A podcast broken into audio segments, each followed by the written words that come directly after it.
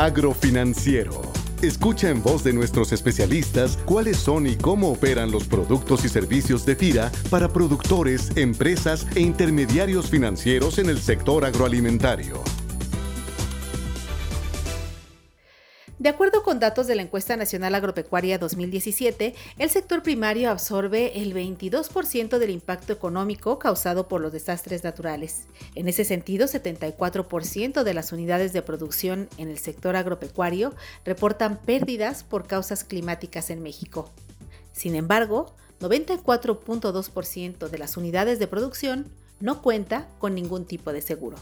Estas cifras nos dan una idea de la importancia de la prevención y la administración de riesgos en el sector agropecuario, así como de la necesidad de impulsar una cultura de aseguramiento para que tanto productores como empresas puedan hacer frente a situaciones no previstas, por ejemplo, como las que se derivan hoy a causa de la pandemia por COVID. Es por eso que hoy en Agrofinanciero Podcast les compartimos esta conversación con el maestro Marcelo Angione, director general de ADE Grupo, sobre la administración de riesgos en el sector agroalimentario. Maestro Angione, bienvenido al podcast de FIRA. Muchas gracias, Cecilia, un gusto. Maestro, siendo el sector agroalimentario un sector altamente vulnerable a los riesgos, sobre todo climatológicos y epidémicos, en su experiencia, ¿por qué piensa que es tan bajo el porcentaje de aseguramiento de las unidades de producción agropecuarias en México? Mm, gracias por la pregunta. Mira, considero que en toda Latinoamérica la penetración de instrumentos financieros en el sector agropecuario es baja. El seguro es un instrumento financiero. Creo que definitivamente eh, nos falta hacer mucho todavía en cuanto a cultura financiera en México. Digamos también que México no escapa a la configuración de lo que pasa en la mayor parte del mundo. Me encantaron las estadísticas que compartías recién al inicio de esta grabación. Sin embargo, un factor interesante para tener en cuenta es que el 94% de los seguros agropecuarios en México están relacionados con un crédito. El crédito es un impulsor del seguro en, México. Entonces, creo que FIRA tiene una posición muy interesante para poder impulsar este tipo de herramientas. Adicionalmente, deberíamos considerar que hay pocos jugadores todavía en el sector agropecuario ofertando productos y también se los conoce poco, ¿no? Entonces hay una combinación en ese sentido y con respecto también a las cifras que se mencionaron,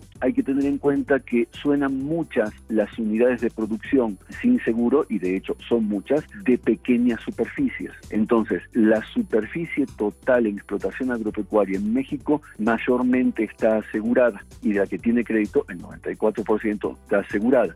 Sin embargo, son sobre todo las pequeñas unidades de producción las que no, no acceden a un seguro, por lo menos no contratados por ellas mismas.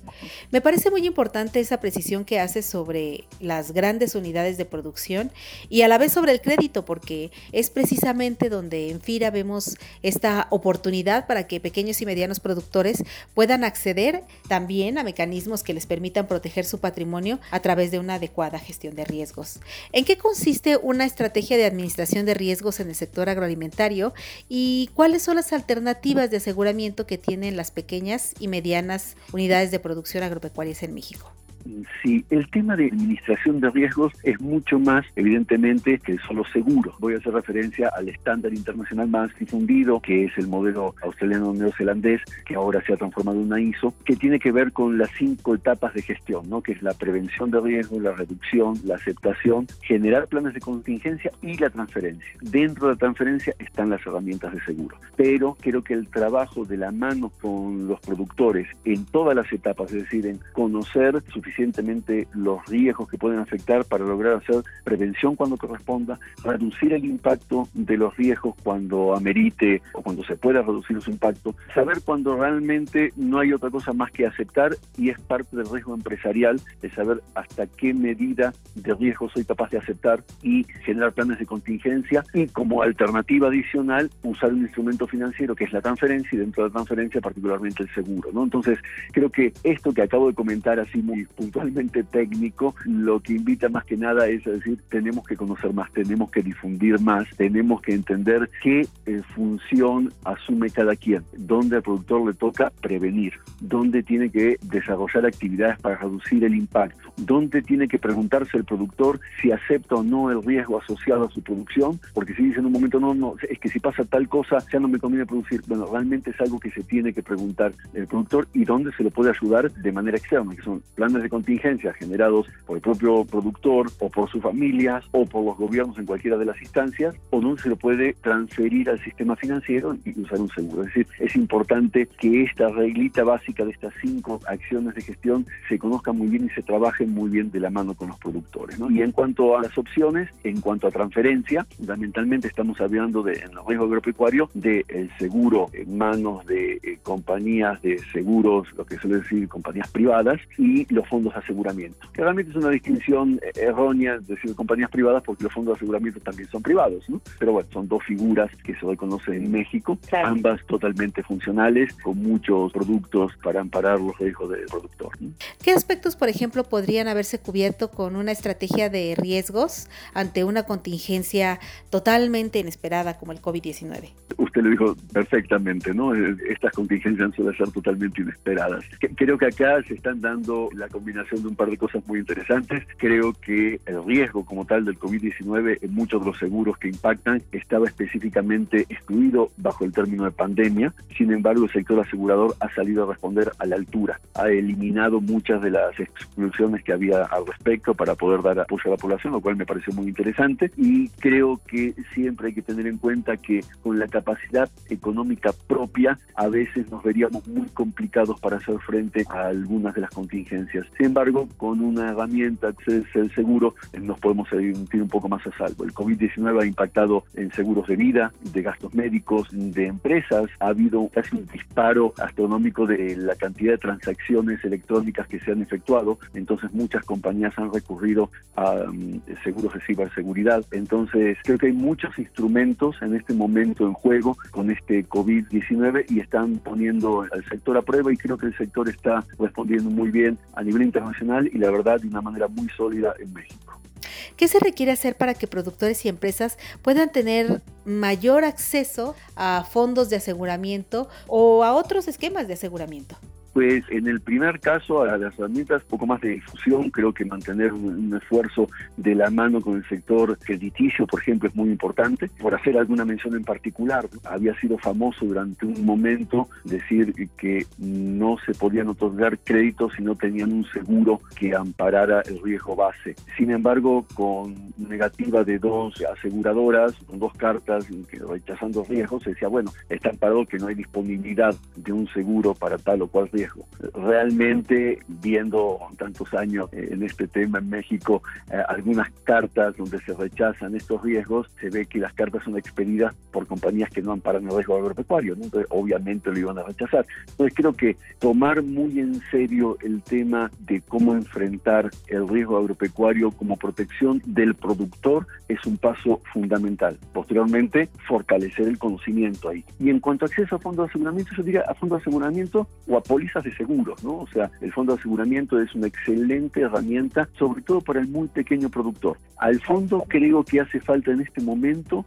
fortalecerlo en sus conocimientos. Calculemos que más del 90% de los fondos de aseguramiento hoy cuentan con un solo reasegurador, con un solo esquema de reaseguro, ¿no? La diversidad de herramientas de reaseguro para los fondos es mucho más rica que eso, ¿no? Entonces creo que se pueden generar alternativas interesantes. Hay que trabajar mucho con los fondos en, en desarrollar esas capacidades y hay ejemplos maravillosos en México de un fondo de aseguramiento, algunos fondos de aseguramiento que han logrado constituirse hasta en compañías de reaseguro ellos mismos, ¿no? Eso muestra un poco de la capacidad que existe. Sin embargo, hay que trabajar en que eso se generalice. Y en los productos de seguros de las compañías, pues darlos a conocer muy bien en cuanto a su alcance, que se entienda muy bien cada uno de los diferentes esquemas. Sí es importante mencionar, el seguro agropecuario, por los riesgos asociados, es un seguro caro, comparativamente caro con lo que cuesta asegurar una casa, por decirlo, ¿no? porque los riesgos que impactan en una producción agropecuaria son de mucho mayor impacto de lo que puede impactar en un inmueble, ¿no? Entonces, pero están a nivel internacional, o sea, realmente México sí está a nivel internacional en los precios de coberturas. En ese sentido, eh, maestro Marcelo Angione, el próximo 21 de mayo, en coordinación con el Centro de Desarrollo Tecnológico Salvador Lira López de FIRA, estará usted impartiendo una conferencia online gratuita para abordar este tema de la administración de riesgos en el sector agroalimentario. ¿A quién está dirigida esta conferencia y qué podemos conocer a través de ella? Muchas gracias. Está dirigida a todos los que tenemos alguna relación con el sector agropecuario en México. Es decir, creo que a un productor, cualquiera sea el tamaño de la unidad de producción en la que esté colaborando, le puede ser de interés para tener un panorama más allá de las herramientas que usa actualmente, un panorama más general de las opciones disponibles y de algunas cosas adicionales que se pueden hacer. No nos olvidemos que no hablamos solamente agropecuario en producción primaria, ¿no? sino al hablar del sector agroalimentario, pensamos también en los diferentes riesgos que hay en transporte, almacenamiento, en los procesos del sector alimentario y un poco es generar en cuanto a la expectativa es poner a disposición una cantidad de información en cuanto a marco internacional, qué se está haciendo en el mundo, qué herramientas hay en México, cómo ha evolucionado, algunas cosas que se podrían hacer en México están todas las condiciones dadas como para hacerlo y generar un espacio de reflexión sobre todo para decir, bueno, ¿y ahora qué más? ¿Y ahora cómo damos el siguiente paso? Sobre todo para ser más eficientes en la forma que ponen los productores sus capitales, sus capitales familiares en juego. Entonces, ¿cómo hacen para que sea más eficiente la forma en que administran su empresa agropecuaria, lograr una mejor protección y hacer rendir más cada peso que le dedican al tema de su protección en seguros? En efecto, esta charla, esta plática estará llevándose a cabo, como lo comentamos, este 21 de mayo a las 17 horas vía online.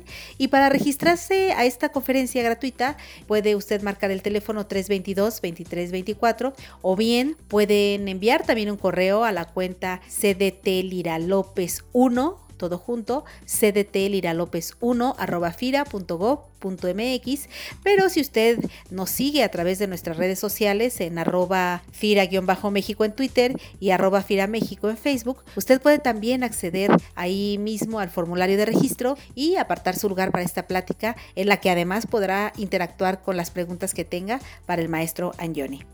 Maestro Marcelo Angioni, director general de AD Grupo, muchas gracias por esta conversación y mantenemos la invitación abierta a una próxima conversación más específica sobre las oportunidades del seguro agropecuario para productores y empresas. Encantado a la orden y esperemos estar en contacto el día 21. Y como cada semana les invitamos también a que nos retroalimenten con sus likes, comentarios y sugerencias en redes sociales y a través del correo electrónico enlace donde pueden enviarnos sus comentarios y también que puedan suscribirse al podcast de FIRA a través de las plataformas de iTunes y Spotify en Internet. Se despide de ustedes Cecilia Arista y en la producción Axel Escutia, deseando como siempre para todos una excelente de actividades. Hasta la próxima emisión. Este podcast es una producción de la Subdirección de Promoción de Productos y Servicios de FIRA.